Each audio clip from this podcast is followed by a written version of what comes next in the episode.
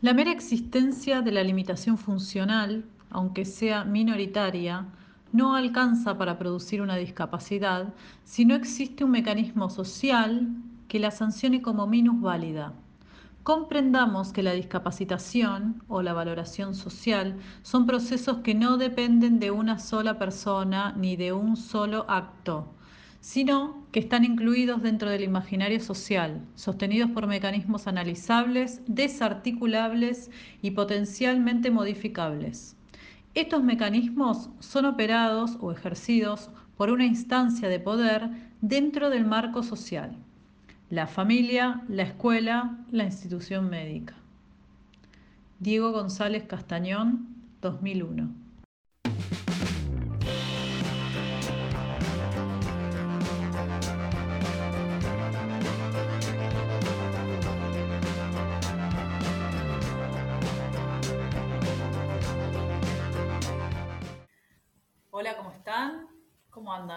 Compañeros, Carolina y Enio, voy a dar, eh, voy a inaugurar este podcast con una pregunta para ustedes.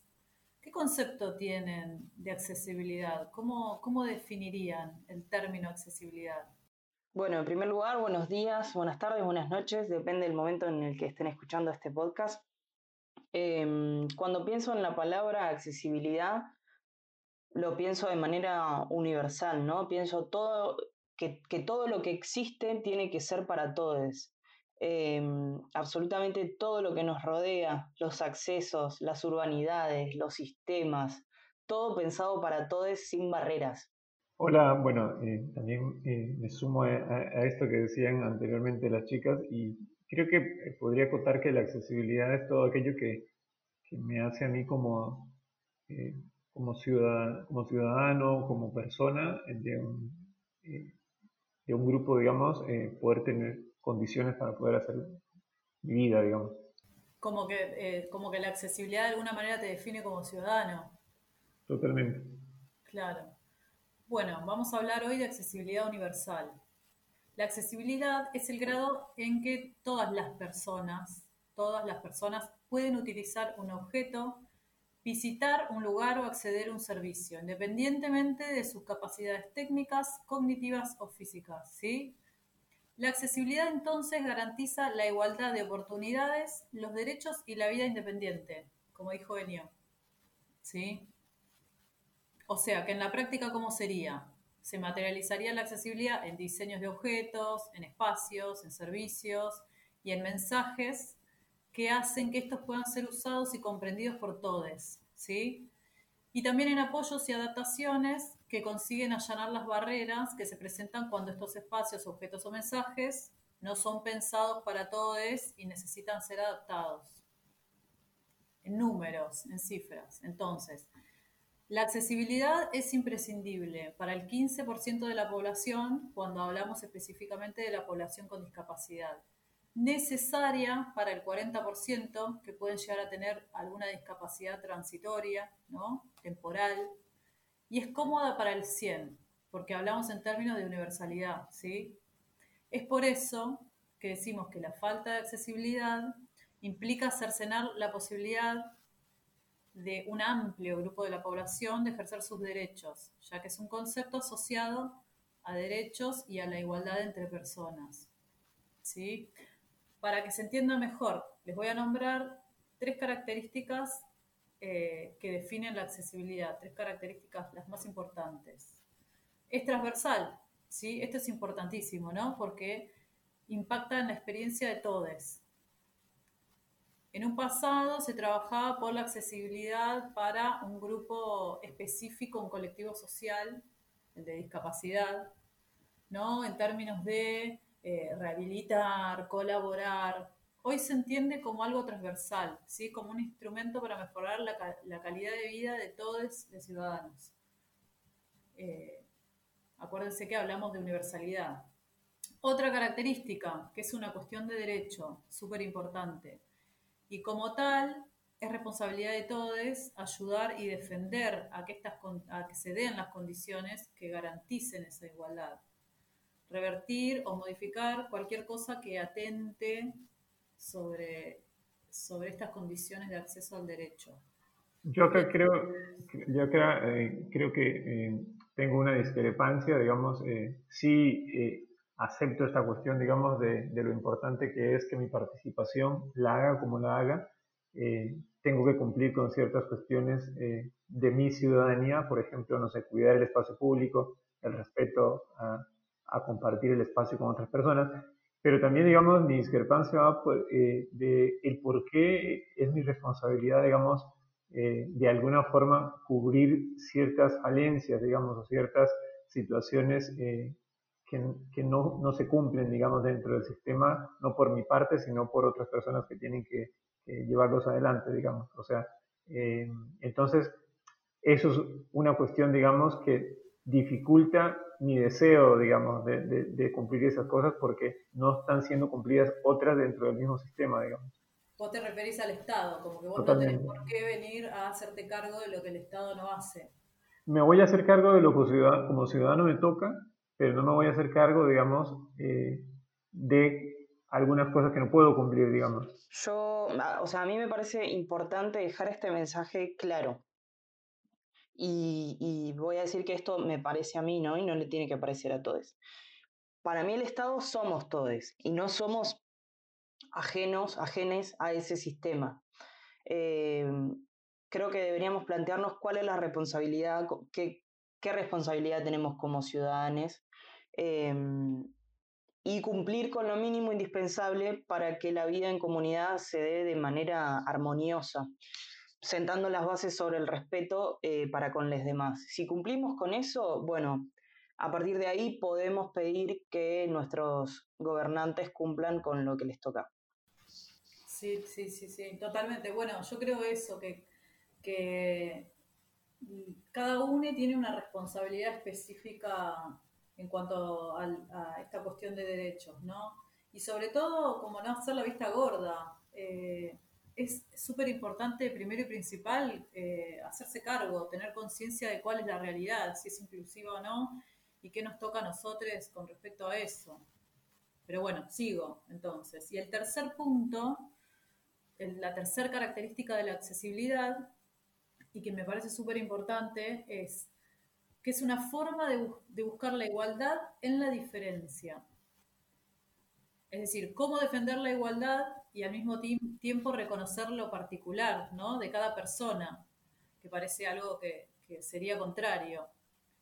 Me parece este punto muy importante, ya que la accesibilidad podría llegar a ser una de las respuestas para reconocer y valorar lo particular de cada, de cada persona, ¿no? Pensando desde diversas perspectivas, como las perspectivas sociales, económicas, de salud, educativas, entre otras, intentando garantizar al mismo tiempo las condiciones que reconozcan a todos como sujetos merecedores de los mismos derechos, responsabilidades y oportunidades, ¿no? cuando hablamos de esto, ¿no? La igualdad reconociendo lo diverso, las particularidades. En ese sentido, la, accesibilidad universal es, eh, me parece que está a la vanguardia.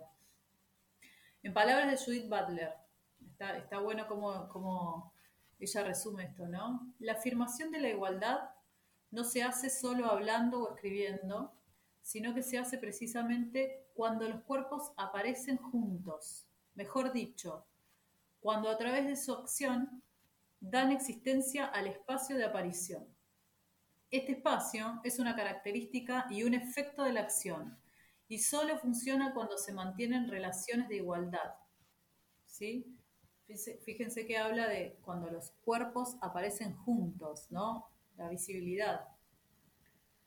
Para las personas con discapacidad, que presentan un 15% de la población, como ya dijimos, la accesibilidad entonces es una condición excluyente para poder transitar por un espacio, utilizar un servicio, comunicarse o comprender un mensaje. Y acá entonces vamos a hablar un poco del, contexto, ¿no? de los entornos. Eh, los entornos y los contextos son los que discapacitan al no reunir las condiciones que se requieren para que todos actúen en esos entornos y contextos. Por eso decimos que la discapacidad es relacional, porque aparece en el contacto, ¿sí? Es decir, que si las instituciones y los espacios estuvieron preparados para recibir a todo tipo de personas, a todos los tipos de personas, las condiciones particulares de cada uno no serían factores de impedimento para el desarrollo, ¿sí? Como dice un amigo, Gerardo Burgos, cada vez que, se presenta en alguna charla o conversatorio, él es usuario de silla de ruedas. Siempre arranca con la pregunta de ¿cuántos de ustedes pueden invitarme a su casa?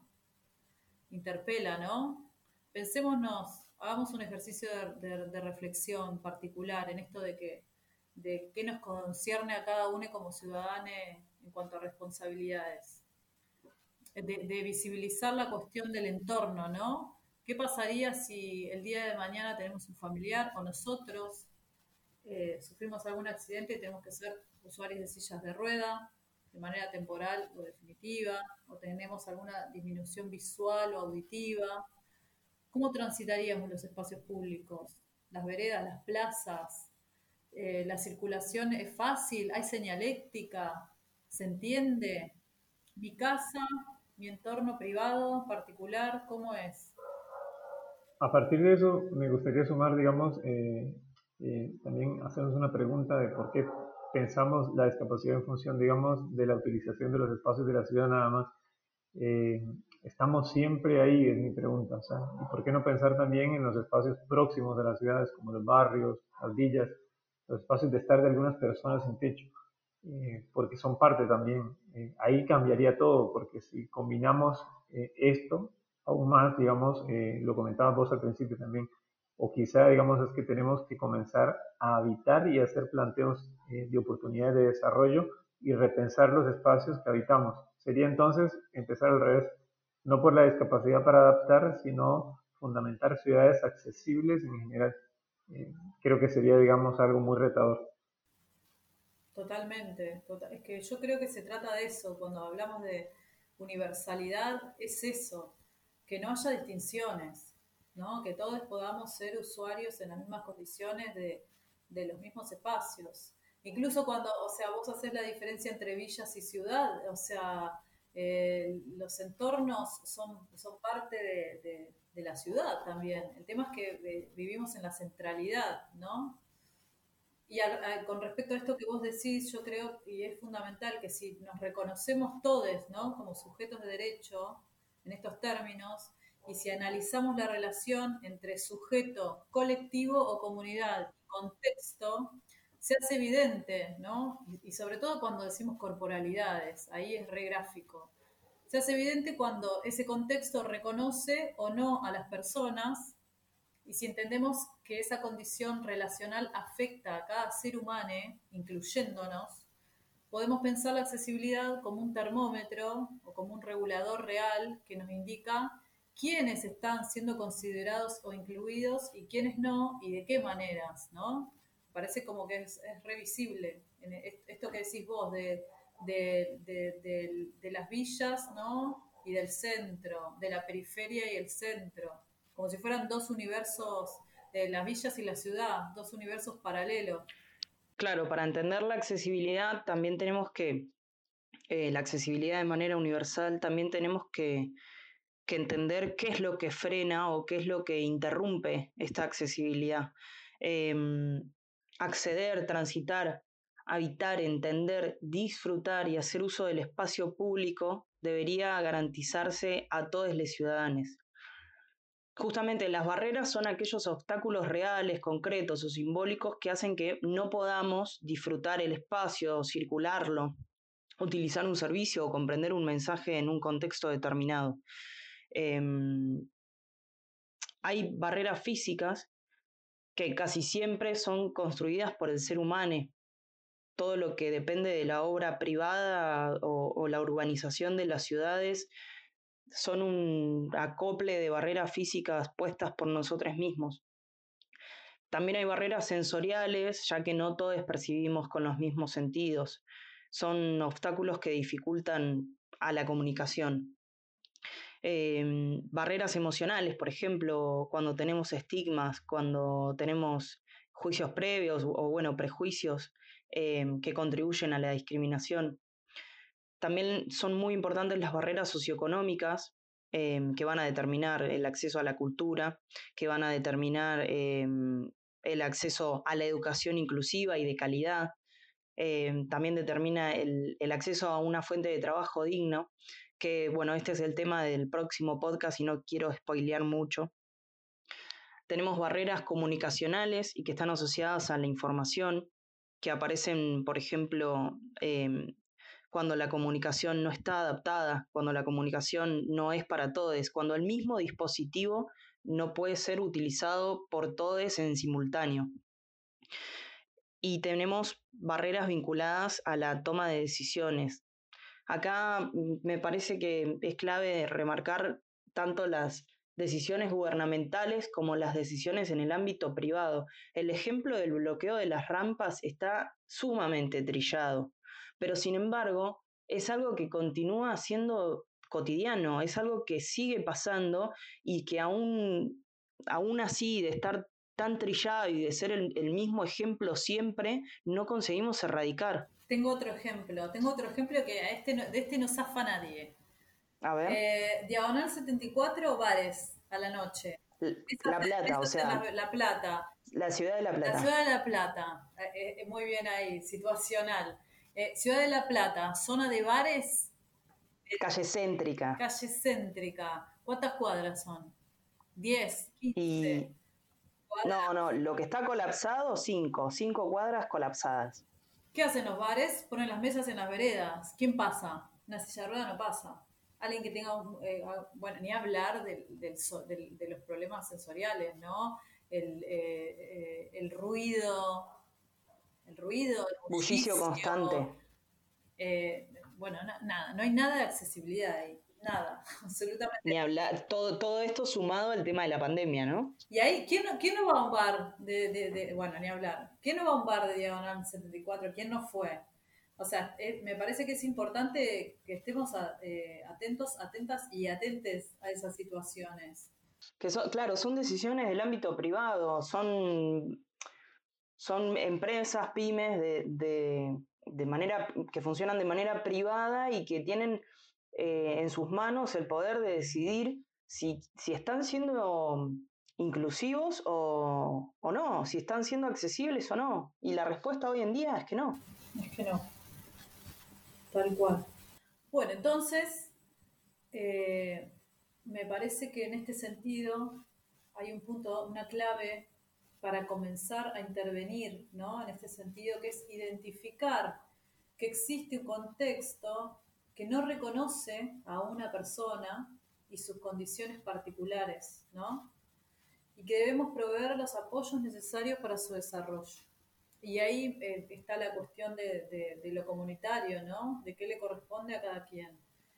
Aspiremos entonces a que nuestras decisiones y nuestras acciones vayan de una postura integradora a una postura inclusiva, ¿no? Integración e inclusión no se oponen, se complementan, ¿no? Suponen una continuidad que nos favorece, a todos, ¿no? Sería esto de que, de que nada, no es que hay que integrar a un grupo de la población que necesita, es como, no, todos tenemos que tener acceso a lo mismo. Y para ir cerrando, los voy a dejar con un parrafito eh, de la Fundación Itineris que escribieron en el 2007, que me parece que engloba todo esto que venimos conversando. La inclusión es un esfuerzo y un cambio profundo que hace la sociedad para que la persona y su familia tengan un lugar en ella. La inclusión es una responsabilidad entre todos, las familias, los vecinos, los especialistas, los gobiernos. Incluir es construir un lugar.